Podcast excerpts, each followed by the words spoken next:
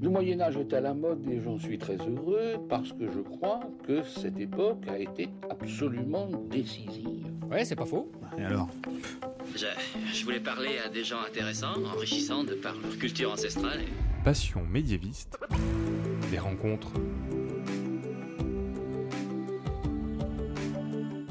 Bonjour à toutes et à tous, bienvenue dans la série Rencontres, l'annexe en quelque sorte de Passion médiéviste, où je vous propose de rencontrer des personnes qui font vivre l'histoire et le Moyen Âge aujourd'hui, qui transmettent le goût pour l'histoire médiévale au grand public et qui, à leur niveau, luttent contre les idées reçues sur cette belle période de 1000 ans. Pour ce deuxième épisode, je reçois Priscille Lamure. Bonjour Priscille. Salut Fanny. Tu tiens depuis 2015 le blog Savoir d'Histoire, qui, comme son nom l'indique, parle d'histoire. Tu as même publié un livre, et on en parlera un peu plus tard. Déjà, est-ce que tu peux me raconter d'où te vient ton goût pour l'histoire? Alors le goût pour l'histoire, il vient depuis la plus tendre enfance parce que j'ai eu la chance d'avoir des parents qui m'ont mis entre les mains très tôt des livres d'histoire. Et puis surtout, ça s'est développé en passion à partir de la fac où j'ai eu la chance d'avoir un professeur d'histoire qui était absolument fabuleux, qui savait exactement comment transmettre l'histoire avec beaucoup de rigueur et qui nous a appris euh, comment faire de la recherche aussi. C'est là que j'ai appris à faire de la recherche en histoire. Et, euh, c'est vrai que là, c'est devenu... Enfin, j'ai commencé à me dire que j'avais envie de- d'en faire peut-être mon métier plus tard et de, de travailler euh,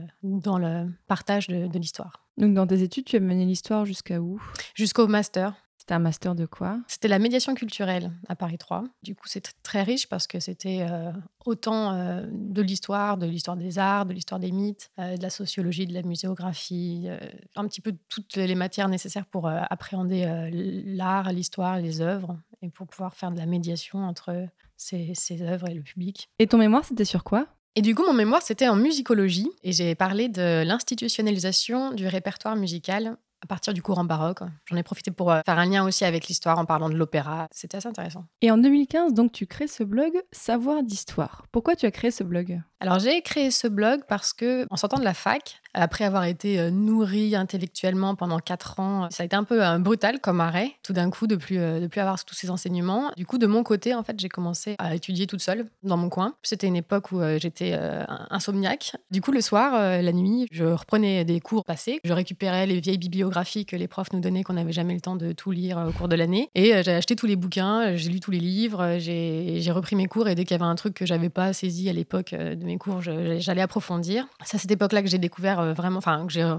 je me suis remis à être sur Gallica tous les jours. Gallica, qui est la bibliothèque numérique de la BNF. Et donc, en gros, euh, c'est euh, une quantité incroyable de, documents numérisés, accessibles, en autonomie complète. C'est ça qui est génial, en fait. C'est que n'importe qui, à n'importe quelle heure, peut consulter n'importe quel document, archiver, enfin, une grande, pas n'importe quel document, mais beaucoup, beaucoup de documents qui sont archivés à la BNF. C'était un, support génial. Et donc, quand dans mes cours, je- on parlait de tel manuscrit, bah, je le retrouvais souvent dans Gallica. Donc, euh, je pouvais aller le feuilleter. Ou alors, si c'était pas Gallica, c'était sur la British Library, qui a aussi plein de manuscrits médiévaux enluminés. Donc, ça occupait mes soirées. Par contre, du coup, je notais tout ça dans des petits cahiers. Dès que je trouvais des événements euh, intéressants, des personnages euh, originaux, excentriques ou des anecdotes euh, croustillantes, bah, je notais dans des petits cahiers euh, pour moi un peu. Je gardais ça pour moi. Et à cette époque-là, après la fac, j'ai travaillé à la Monnaie de Paris et j'étais avec une équipe de filles qui, venaient aussi des études culturelles, d'histoire de l'art, du- d'école du Louvre. Et, on- je, m'amusais à leur raconter un peu les anecdotes que j'avais euh, lues dans la nuit ou euh, les, choses que j'avais découvertes récemment. Enfin, on en discutait parce que c'était des, choses qui nous intéressaient un peu toutes. Et c'est elles qui m'ont dit tu devrais, euh, tu devrais faire un site, euh,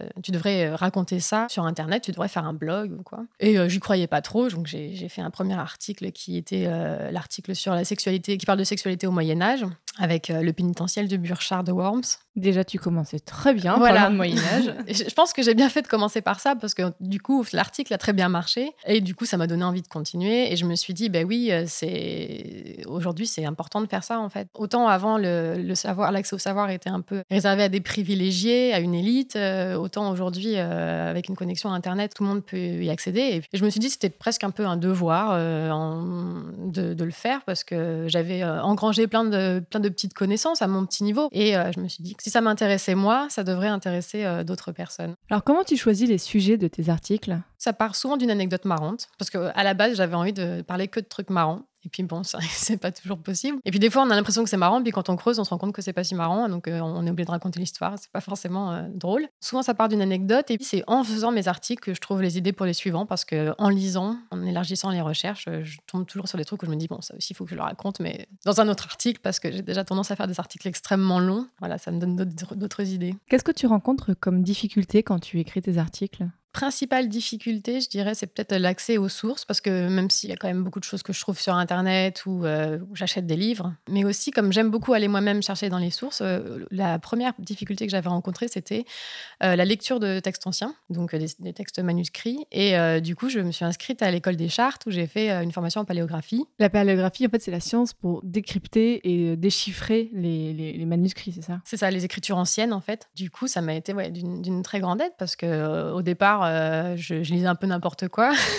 enfin, je croyais, en fait, des fois, on croit lire des choses. Il faut pas trop se faire confiance. Il faut se faire confiance. Faut, avec la paléographie, ce qui est magique, c'est qu'il faut y aller, il faut se faire confiance, mais il faut quand même vérifier qu'on n'a pas mal lu parce qu'il y a des, choses qui peuvent être trompeuses, quoi. Mais c'était la paléographie française? Oui, c'était. On a commencé. J'ai fait deux séminaires. Le premier séminaire, c'était paléographie médiévale, et après, on était plus vers 16e, 18e. Donc, tu avais déjà des notions de français médiéval parce que le français médiéval, ça a vraiment rien à voir. On croit que ça ressemble au français normal, mais en fait, il y a plein de faux amis. Moi, je sais que j'en avais fait un petit peu pendant mes études, et notamment avec des, il y a des cas partout, mais des cas, la lettre K en fait, et on n'est pas habitué à lire ça, donc on, forcément, on comprend pas. Donc toi, tu avais déjà ces notions de français médiéval pour t'aider un petit peu? J'avais quelques notions et puis du coup, j'ai appris beaucoup aussi en pratiquant. Là, tu nous as raconté donc tout le côté recherche pour tes articles. Quand tu passes à la rédaction, comment tu t'y prends? Comment tu procèdes? Alors la rédaction, c'est très long parce que bah, déjà, effectivement, j'ai fait mes recherches et euh, j'ai synthétisé mes documents, je mets tout euh, à plat. Et ensuite, j'essaye de rendre ça sympa à lire. Et c'est un vrai travail parce qu'à la base, je n'étais pas prédisposée à écrire. J'ai jamais pensé que j'écrirais. C'est vraiment venu il y a quelques années comme ça pour le blog. Et du coup, euh, vraiment, je travaille beaucoup sur la rédaction pour que ce soit agréable à l'oreille, pour que ce soit riche aussi en vocabulaire. J'essaye. J'essaye de mettre des mots euh, que je trouve euh, beaux, des,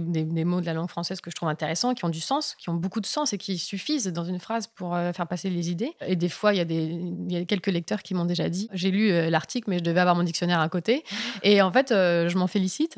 et, je me, félicite aussi mes lecteurs qui, qui, ont envie de comprendre. Et ça me, fait, ça me fait super plaisir quand j'entends ça. Donc, du coup, je continue à faire ça et à essayer de mettre de temps en temps des mots peut-être un peu plus exigeants voilà, j'essaie de faire un contenu qui, qui va être populaire, qui va être accessible à tous parce que c'est vraiment le but de mon travail. J'ai pas du tout envie de m'adresser à une certaine catégorie de gens en particulier. Mais par contre, euh, oui, je, pars du principe que mon lecteur est intelligent et je lui fais confiance sur ça. Et ensuite, je me rends compte que c'est réellement le cas parce que les gens déjà lisent mes articles qui des fois font 5-6 pages Word à la base. et donc, euh, ouais, c'est assez exigeant des fois ce que je leur donne et je suis ravie de voir que les gens euh, les partagent beaucoup aussi. Ça, ça veut dire qu'ils ont, ils ont envie de partager ce que j'ai raconté. Et voilà, donc euh, j'essaye de faire quelque chose d'agréable à lire et de, avec un contenu quand même un peu euh, le plus qualitatif possible. Tu as souvent des retours de, tes lecteurs? Oui, alors grâce à Facebook, euh, qui est le, réseau social sur lequel mes articles sont le plus relayés, j'ai beaucoup de retours quand je poste un nouvel article. Même régulièrement, je reposte des anciens. Et, et c'est là, oui, c'est hyper agréable d'avoir ces retours et d'avoir ces échanges avec, avec les lecteurs. Tu as encore ton métier à côté. Et est-ce que tu arrives à trouver un équilibre entre ton métier et le blog? Est-ce que le blog ne te prend pas trop de temps? Alors oui, le blog, ça prend beaucoup de temps parce qu'il y a toute la recherche, toute la rédaction. Et, euh, pour un article, je vais lire euh, trois, quatre livres. Donc euh, c'est vrai que ça me, ça me prend minimum une semaine et demie d'écrire un article. Et à côté, j'ai un travail parce que j'écris des articles pour Retro News, qui est le site de presse de la BNF. Ah, donc tu as commencé par explorer le site de la BNF et maintenant tu y travailles? Alors j'y travaille, c'est un partenaire de la BNF, Retro News. Mais euh, voilà, j'y travaille depuis chez moi, euh, je, je pige, quoi. Et c'est génial, oui, oui. Et c'est ton occupation à temps plein? Euh, bah, Ça me prend, oui, ça me prend le reste du temps. Mais après, voilà, je travaille aussi tout le temps parce que j'aime bosser, parce que c'est tout ce qui m'intéresse. Donc, je travaille le soir, le week-end. Donc, mais je suis bien occupée, oui, oui. Sur ton blog, tu parles vraiment d'histoire de façon assez générale, de toutes les périodes. Est-ce que tu as une période historique préférée? Alors, euh, j'ai pas vraiment de période historique préférée parce que déjà, j'ai un peu du mal à, à, les séquencer. Enfin, je trouve que c'est tellement une continuité. Et... Alors, nous, dans le podcast, on dit que le Moyen-Âge, c'est de 500 à 1500. Oui, oui, oui, alors je, je, suis bien, d'accord avec ça et, je, suis, je, suis, je suis bien d'accord qu'il faut mettre des jalons un peu pour s'y retrouver. Voilà, par exemple, j'adore le Moyen-Âge, mais je trouve qu'on retrouve beaucoup de Moyen-Âge dans Rabelais, c'est déjà la Renaissance. Euh, mais quand même, voilà, le Moyen Âge, ça reste une période que j'affectionne particulièrement. Et, et notamment par rapport à tout ce dont j'ai parlé auparavant, parce que j'ai beaucoup d'émotions en pensant aux armées de copistes dans les scriptoria, dans les abbayes ou bien en ville, dans les ateliers de copie, qui passaient un temps fou chaque jour à, copier les textes. Et je pense que c'est une période qui avait vraiment bien compris la nécessité absolue de transmettre, de, de préserver le patrimoine intellectuel passé et de le transmettre. Juste avant l'invention de l'imprimerie, c'était un travail énorme, quoi. Et puis l'imprimerie ensuite a permis de cette diffusion des savoirs de, la faire exploser. Ce qui me plaît vraiment beaucoup au Moyen Âge, c'est ce travail-là de, transmission des savoirs. Et, c'est pour ça que j'ai d'ailleurs consacré un cycle d'articles sur mon blog à un moine un peu fou dans un, dans un scriptorium, à qui il arrive pas mal de péripéties. Et ça me permettait de mettre en avant des, vrais textes que j'ai retrouvés dans les, dans les archives, qui ont des, petites particularités amusantes. Et, et ça, je trouve que c'est quelque chose de très précieux. Quoi. Ce cycle d'articles s'appelle Craquage au scriptorium. et donc, c'est l'histoire d'un moine que j'ai appelé Ancé Gisèle pour me moquer un peu de lui parce que c'est, je, l'ai qualifié de troll parce qu'il fait que des bêtises. Et, euh, en fait, j'ai trouvé dans les archives pas mal de documents en manuscrit euh, sur lesquels il y a des ratures. Voilà, on trouve, on trouve beaucoup des ratures, des grosses taches d'encre, des dessins un peu débilos. Et du coup, je fais, euh, je fais en sorte que ça arrive à mon, à mon personnage et, ça me permet de mettre, les, de mettre des, des illustrations de ces documents, de mettre les liens pour que le lecteur puisse aller cliquer et se retrouver directement sur l'archive. Et ça me permet de parler aussi de tout l'univers médiéval de l'époque euh, du scriptorium, euh, comment ça se passait, euh, voilà, le travail du copiste, le travail de l'enlumineur, comment on fabrique un livre, tout ça. C'était une façon un peu marrante de le raconter. Donc tu fais un peu de fiction dans tes articles aussi bah, C'est le seul cycle d'articles où j'ai fait de la fiction, où je me suis permis de faire de la fiction, c'était ça, parce que, parce que j'étais obligée d'inventer des histoires autour de ces documents, et parce qu'on ne peut pas savoir comment ça s'est produit, comment cette personne a dessiné euh, tel petit personnage grotesque ou autre. Donc il euh, fallait que j'imagine pourquoi le personnage avait, fait ça. Et, c'est vrai que non, je ne me lâche pas trop sur la fiction, mais j'aimerais beaucoup. J'ai quelques projets de fiction à côté. Ça, c'est quelque chose qui me plairait bien. Et le dernier article que tu as publié, bon, alors on enregistre qui parle Moyen-Âge, c'était sur quoi?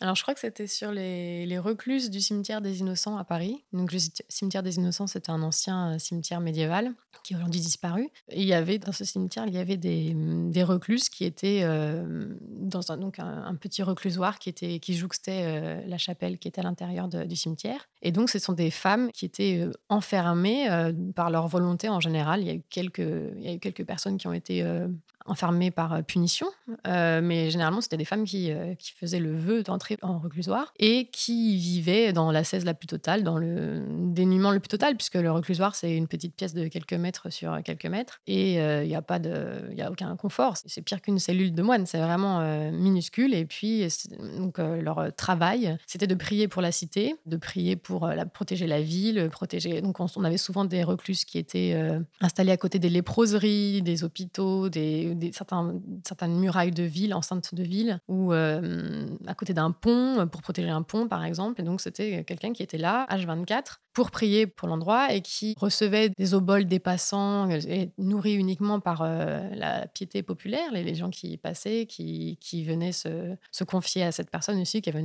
un rôle aussi de, oui, de confidente. On pouvait venir lui parler. Elle avait pour fonction de consoler aussi euh, les malheureux. Alors, j'imagine qu'elle devait être aussi malheureuse aussi, peut-être, mais on rentre dans son tombeau quand on rentre dans le réclusoire. Donc, c'est impressionnant comme pratique. Et donc, voilà, je racontais ça parce que dans le cimetière des Innocents, on avait euh, au moins une, voire deux recluses qui, qui ont été pendant toute, toute, la période médiévale, qui s'y sont succédés. Et puis quand euh, une recluse mourait, il y avait la, queue au portillon euh, pour, euh, pour reprendre la place. Parce que c'était quand on était recluse, on était connu, on était voilà, on avait des funérailles grandioses, et puis on avait un, vrai poids dans la cité puisqu'on priait pour, pour le salut de, la ville, tout ça. Donc il y avait beaucoup de gens, beaucoup de femmes parce que c'était beaucoup des femmes. Auparavant, il y avait eu plus d'hommes euh, et c'est devenu un mouvement un peu plus euh, féminin, apparemment, euh, au, Moyen Âge, en tout cas dans le réclusoire des, innocents. Mais c'était pas du tout un ordre religieux. Il y a eu des recluses religieuses, mais c'était pas du tout la, la norme, c'était pas forcément la norme. Et il y a eu des, des recluses qui venaient de n'importe où. Mais elles n'étaient pas persécutées de quelque façon par l'Église, parce que c'est quand même euh, un peu une concurrence à l'Église qu'elles font. Mais euh, c'était euh, très lié à l'Église, puisqu'elles priaient pour la ville.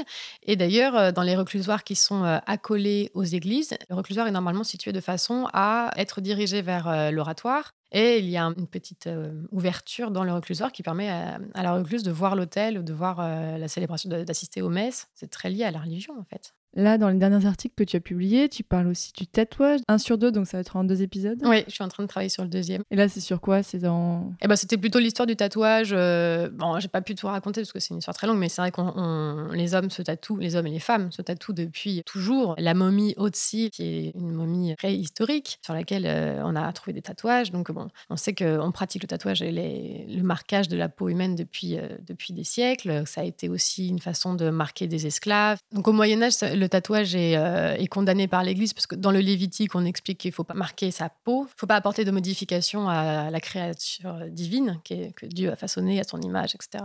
Dieu n'avait pas de tatou, donc euh, n'a pas le droit de s'en faire. Et puis, euh, il y a le pape Adrien qui a redoublé la condamnation du tatouage. Mais par contre, bizarrement, les tatouages qu'on retrouve beaucoup au Moyen Âge, c'est les tatouages des pèlerins chrétiens et des croisés qui se rendaient à Jérusalem sur le tombeau du Christ et qui, pour ramener un petit souvenir, se faisaient tatouer une croix de Jérusalem, un poisson sur le bras. Et, donc, c'est rigolo parce que l'ironie du sort, quoi. Et donc, voilà, je, raconte un petit peu l'évolution du tatouage jusqu'à ce que ça devienne vraiment une mode, on va dire, euh, au 19e siècle. Après les voyages des navigateurs, euh, en fait, ce sont les, navigateurs comme Bougainville qui ont ramené des récits euh, exotiques dans lesquels il y a des personnages tatoués, les, insulaires de Tahiti, en Polynésie, tout ça. Et donc, les marins ont commencé à se tatouer, ils ont ramené ça en Occident et c'est devenu très rapidement une mode populaire, en fait, vraiment dans les, classes populaires. Et une mode qui avait ses limites parce que c'est vrai qu'on a beaucoup assimilé tout de suite à la criminalité, à la délinquance et du coup, être tatoué, c'était un peu euh, aussi une marque infamante, comme les marquages de peau l'ont été euh, avec la, la flétrissure euh, sur les prostituées, etc. Donc c'était oui, assez intéressant de, raconter ça. Et j'ai vu qu'il y a aussi un article qui a un petit peu un lien de façon un peu éloignée, les reliures de, de peau, mais de peau de femme. Qu'est-ce que c'est que cette histoire? Bah Alors, il se trouve que bon, on relit des livres en général avec de la peau de bête, hein, avec du, la peau des, animaux, des moutons, de, depuis qu'on fait des livres, mais c'est vrai qu'il y a des gens qui ont eu la fantaisie, on va dire, de faire relier des ouvrages avec euh, de la peau humaine. Et alors, il y a de la peau humaine, il y a de la peau d'homme, il y a de la peau de femme. Moi, j'ai voulu centrer un peu mon article, donc j'ai choisi de la faire sur les, reliures en peau de femme. Parce qu'à partir du 18, 17e, 18e siècle, on a commencé à trouver pas mal d'ouvrages de médecine, notamment, ou d'ouvrages euh, judiciaires reliés avec de la peau, euh, de la peau humaine. Et alors, par exemple, si c'était euh, une condamnation d'une sorcière, on avait récupéré sa peau après son châtiment, et puis on avait relié le document avec des choses comme ça. Et puis, au 19e siècle, il y a notamment le cas marrant enfin marrant, l'astronome Flammarion, qui se retrouve dans une drôle d'histoire parce que il a une, une amie, enfin une connaissance, qui est une comtesse, qui admire, qui admire beaucoup Flammarion, et qui lui euh, envoie, lui fait parvenir un message après sa mort de la part de son avocat ou de son notaire. Il reçoit un colis dans lequel il y a la peau du dos de, oh. cette, de, cette, femme euh, avec euh, un, message qui lui demande de bien vouloir pour respecter ses dernières volontés, faire relier le prochain ouvrage, son prochain ouvrage avec cette peau. Et donc, bon, il explique, parce qu'à l'époque, il est. À l'époque, il est interviewé par le journal Le Temps. Et donc, il explique aux journalistes qu'il euh, il a été déjà très surpris, euh, bon, mais que finalement, il a voulu répondre à ses dernières volontés et que donc, euh, il y a un, ouvrage qui est aujourd'hui conservé à l'Observatoire de Juvisy, qu'on peut voir, qui est relié dans la peau de cette femme. Et puis, du coup, il y a écrit en lettres dorées, reliure en peau humaine. voilà. donc, c'est rigolo parce que, en fait, c'est pas un cas rare, quoi. Et il y a pas mal de bibliophiles qui, voilà, par, par fantaisie, ont voulu comme ça euh, une petite touche euh, un peu plus étrange à, leur collection en rajoutant un peu d'épiderme. Et là, pour le coup, par rapport à ce que tu disais juste avant sur l'Église qui veut pas qu'on touche au corps, là, c'est totalement anticlérical de faire ça. Oui, alors ça, c'est vrai que j'ai pas, j'ai pas traité la question, mais euh, oui, je pense que c'est pas hyper. Déjà, c'est pas très feng shui, mais je sais pas si c'est très chrétien, quand c'est sûr. En mai 2018, tu as publié un livre à partir de ton blog qui s'appelle donc Drôle d'histoire aux éditions du Trésor. Comment tu en es venu à publier ce livre? Eh ben, j'ai eu beaucoup de chance parce que c'est le directeur des éditions du Trésor qui m'a contacté en me disant qu'il avait beaucoup apprécié mon travail et qui me demandait si j'étais intéressée pour euh, publier quelques-uns des articles. Donc on a travaillé ensemble. Euh, les éditions du Trésor, c'est, une maison d'édition dont la ligne éditoriale c'est très portée vers euh, les aventures, les découvertes, les voyages. Donc j'avais essayé de, trouver dans mes articles des textes qui puissent faire un peu une, une, idée d'une aventure historique à travers le temps. Donc euh, comme j'ai des articles de différentes époques, on a choisi de faire un ordre chronologique et de raconter euh, plusieurs histoires comme ça, euh, avec des personnages un peu farfelus, surtout des, des histoires plutôt un peu déjantées, un peu, un peu incroyables, mais vraies, que j'avais racontées dans mon blog. Est-ce qu'il y a des histoires inédites dans le livre? Oui, il y a une, un chapitre inédit où je parle de l'histoire de Jeanne Barret, qui est une, une, jeune femme qui s'est incrustée de façon incognito dans l'expédition de Bougainville première expédition scientifique française euh, autour du monde. Et en fait, elle était, euh, elle était une, intime de Philibert Commerson, qui était le botaniste du roi, qui était euh, convié à cette expédition. Et ne voulant pas quitter son maître, bah, elle s'est déguisée en valet et elle s'est fait engager en tant que valet, donc en tant que valet de Philibert de Commerson. Personne ne l'a grillée pendant près d'un an, alors qu'elle a enduré effectivement, comme les hommes, la navigation, les maladies. Il y a eu une disette une disette d'eau, une famine, il y a eu euh, des épidémies, euh, bon, et puis il y a eu des, des, écueils sur les mers assez euh, importants lors, de cette expédition. Et finalement, c'est en mettant les pieds à Tahiti que des insulaires, la voyant, enfin, voyant ce valet, ont crié oh, c'est une femme, c'est une femme, c'est une femme. Et du coup, bon, grâce à son tempérament un peu de feu, son courage, ça a été mérité. Elle a été graciée par Bougainville, parce que normalement, une femme euh, qui, ben, les femmes sont interdites à bord des navires royaux pour d'aussi longues traversées. C'est porte malheur, c'est pas possible d'avoir une femme à bord. Quoi. Voilà. Et donc, euh, elle aurait pu finir euh, enchaînée avec des fers aux pieds. Bon, mais elle a été, elle a été graciée par Bougainville. Et puis, bon, par contre, ça va quand même se terminer un peu de façon un peu plus compliquée, mais ça, je vais pas spoiler. Et là, pour la rédaction de cet article-là en particulier, c'était différent du blog? Eh ben, alors oui, parce que de toute façon, tous les articles que j'ai publiés dans le livre, je les ai repris. Déjà, j'ai retiré le ton blog. J'ai voulu que ce soit plus littéraire. Dans mon blog, je m'adresse, enfin, je parle souvent à la première personne du singulier. Euh, je, m'adresse des fois un peu au lecteur. Là, il fallait que ce soit plus, euh, plus littéraire. Donc celui-là, j'ai écrit effectivement directement euh, comme, il, faut, quoi. Mais c'était enrichissant aussi parce que c'est vrai que ça m'a fait réfléchir sur comment j'écrivais. Parce qu'au départ, le blog, j'ai écrit un peu de façon spontanée. Et puis en avançant, j'essaie de travailler un peu plus la, façon dont je présente mes articles, dont je, présente, dont je raconte. Donc c'était intéressant. Depuis qu'il est publié, j'ai vu que depuis quelques mois, tu vas dans des festivals, tu vas dans des salons du livre. Qu'est-ce que ça t'a apporté la sortie de ce livre? Eh ben, ça m'a apporté. Alors déjà beaucoup de fierté. Moi, j'adore les livres, donc euh, et j'aurais jamais pensé sortir un livre un jour, donc euh, c'est mon livre. Je suis très contente. Et effectivement, beaucoup de rencontres. Puis ça, j'espère que ça va me permettre de toucher d'autres personnes aussi, parce que hum, le blog c'est Internet, quoi. Alors qu'il y, a beaucoup de gens qui, qui ne lisent pas sur Internet les contenus parce qu'ils savent pas où trouver des informations ou quoi. Et donc, c'est vrai que là, je me dis qu'un livre s'il est bien recommandé, s'il a une bonne visibilité, je pense que je peux toucher à de nouveaux lecteurs aussi. Donc ça, ce serait très chouette. Est-ce que tu as d'autres projets en cours, peut-être d'autres livres à venir?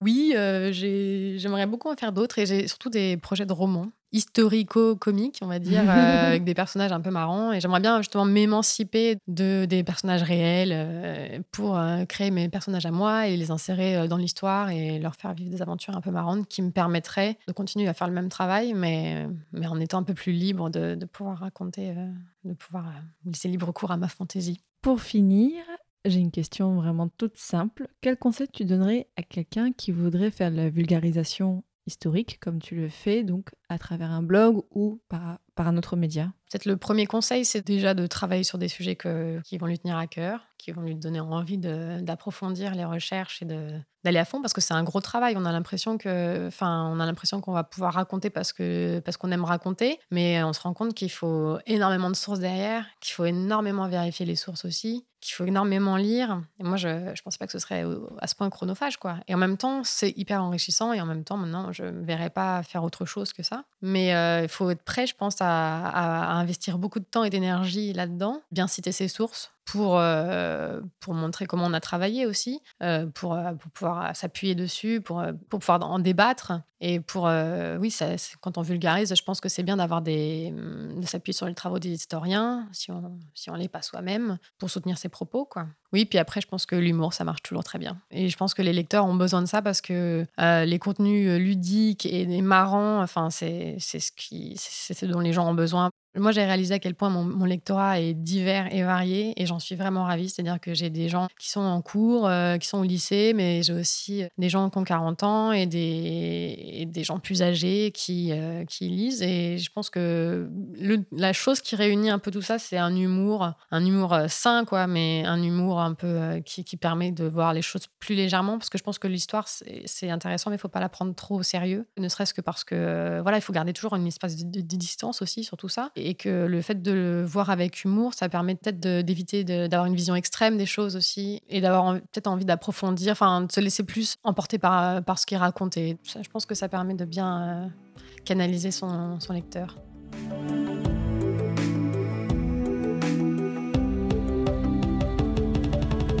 Merci beaucoup Priscille Lamure. Alors, dis-nous où est-ce qu'on peut te retrouver sur Internet? Alors sur Internet, on peut me retrouver sur le blog Savoir d'Histoire, qui est sur WordPress. Mais on, il est bien référencé, donc normalement ça va. Tu es donc sur Facebook, sur Twitter, sur Instagram? Oui, oui, oui. Et donc ton livre, qui donc est sorti aux éditions du Trésor, Drôle d'histoire. J'espère que cette interview vous aura donné envie d'aller voir un petit peu plus loin et de vous renseigner un petit peu plus sur des faits d'histoire. En attendant, vous pouvez retrouver Passion médiéviste sur les réseaux sociaux, donc euh, Facebook, Twitter, Instagram bien sûr. Vous pouvez aller découvrir tous les épisodes qui sont en ligne du podcast. Si on compte les hors-séries, les épisodes normaux, les enregistrements en public, je crois qu'on est à, plus de 26 épisodes, 27 je sais plus, donc vous avez clairement de quoi occuper des longs séjours ou des longs trajets en voiture. Le prochain épisode de Rencontre, eh bien ce sera un podcasteur qui s'intéresse à la légende arthurienne. Je vous en dis pas plus. À bientôt. Salut.